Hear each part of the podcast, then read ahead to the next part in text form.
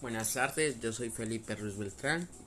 Eh, hoy haremos un podcast sobre la ética individual y el cuidado del medio ambiente a través de del consumo de alimentos y bebidas. Así que, primero que todo, haremos una entrevista, una pequeña entrevista a mi madre en la que estarán cinco preguntas. Entonces, la primera pregunta sería que de qué manera tus padres te enseñaron a cuidar la naturaleza en el momento de consumir algunos alimentos o bebidas? Buenas tardes, mi nombre es Sandra Ginés Beltrán Avendaño. Muchas gracias por la invitación a responder estas cinco preguntas. Mis padres me enseñaron a cuidar la naturaleza en el momento de consumir alimentos o bebidas de una forma muy útil. Siempre nos hablaban lo importante que era no consumir alimentos por consumirlos y desechar los empaques, recipientes, tirándolos a la basura, sino eh, de pronto utilizándolos en otras, pues para otros servicios. Es un recuerdo muy bonito que tengo no solo mío, sino de parte de mis hermanos también.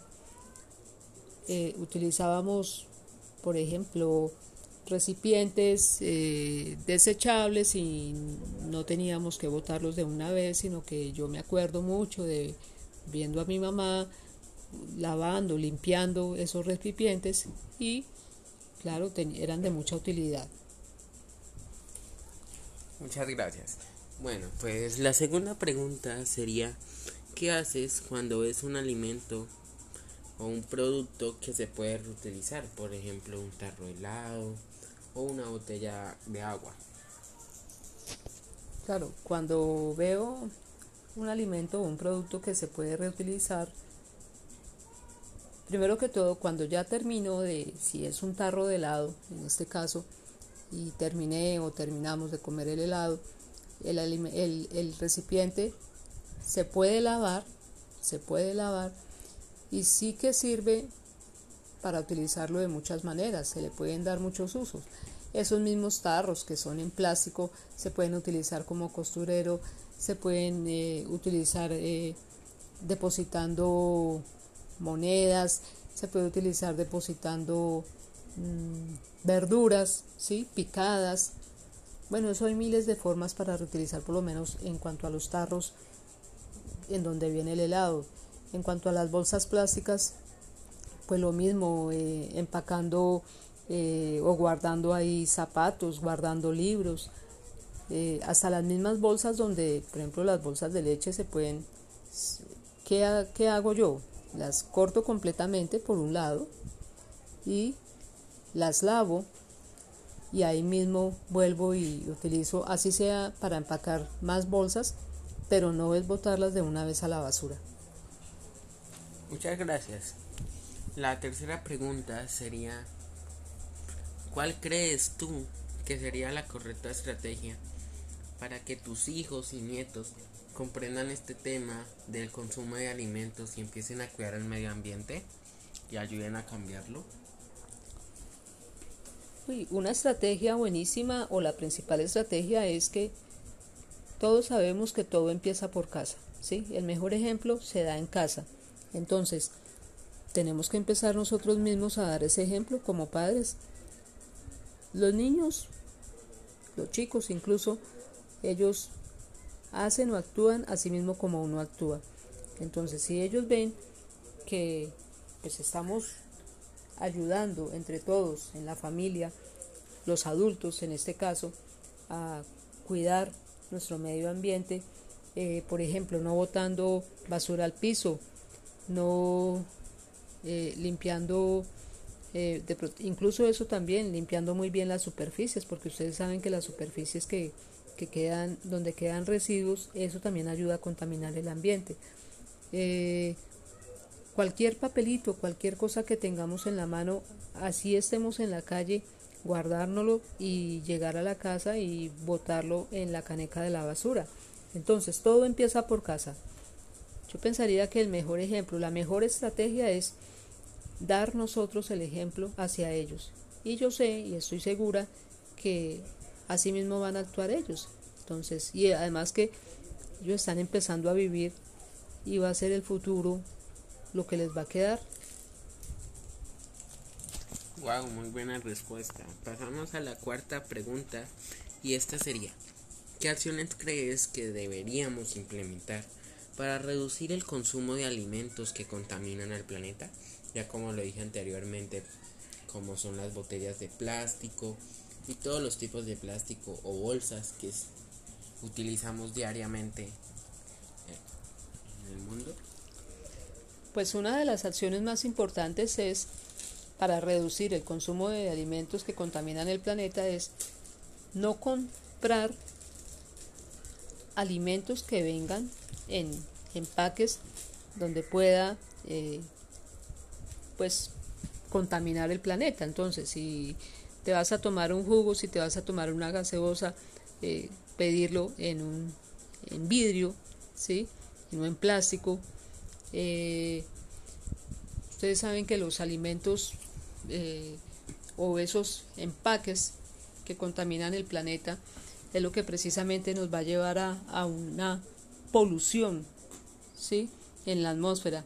Entonces, primero que todo es no, no tenerlos a la mano, tratar de no, de no consumirlos, pero pues es imposible. ¿sí? Y cuando ya los tengamos, si es que los, los debemos tener a nuestro alcance, es precisamente como lo decía antes, reutilizarlos, ¿sí? Reutilizarlos, no simplemente quedó una botella, un empaque eh, limpio y ya lo vamos a botar porque eso es lo que ayuda a la polución y a contaminar el planeta. Entonces, saber utilizarlo, ¿sí? Eh, saberle darle un, saber darle un buen uso a todos estos empaques y nosotros mismos nos vamos a dar cuenta que incluso no solo nosotros, sino pues nuestros hijos, que pues que realmente sí se está eh, ayudando a, a, conservar el medio ambiente y la naturaleza.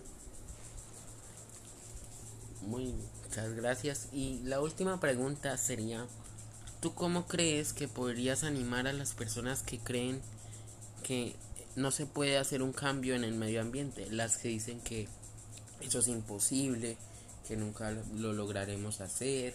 ¿Cómo crees que los podrías animar y hacerlos cambiar de idea? A ver, ¿cómo los podría yo animar a esas personas? Haciéndoles ver que ya nosotros hemos vivido, ya pasamos por la niñez, ya pasamos por eh, la juventud, ya bueno, estamos en la edad mayor y hacerles ver que todo lo que nosotros vamos a dejar va a ser para nuestros hijos. Entonces, hacerles ver a esas personas de, pues, digamos, un grupo familiar, un grupo de amigos, qué es lo que vamos a dejar para los, para los pequeños, ¿sí? Eh, y un cambio sí es posible. ¿Y cómo es posible? Cambiando todos. Pero cambiando quiénes? Cambiando nosotros, los que ya vivimos eso, los que ya sabemos que es una contaminación, los que de pronto, eh, por decirlo así muy simple, el hecho de pasar por un, un lugar donde hay basura botada, un lugar donde hay algo dañado, eh, el olor que produce, eh, las enfermedades que nos pueden transmitir, ¿sí? Entonces, hacerles ver a, a, todo ese grupo ya de adultos que, que esto es muy importante precisamente no solo ya para nosotros, bueno, sí, lo que nos, lo que nos falta por vivir, pero sobre todo para las nuevas generaciones. Ese, ese es el futuro y eso es lo que nosotros tenemos que ver, qué es lo que le vamos a dejar al futuro, ¿sí? Y sé que hablándolo de pronto con charlas proactivas, de pronto con eh, videos, ¿sí? Pongo un ejemplo, si uno es docente, uno puede eh, incluso no solo a los estudiantes, sino también a, a los padres, a esos padres de familia precisamente, hacerles ver qué tan importante es nuestra naturaleza y qué tan importante es la perce, la, la perce, o sea, cuidar nuestro medio ambiente, ¿sí? Bueno, muchas gracias.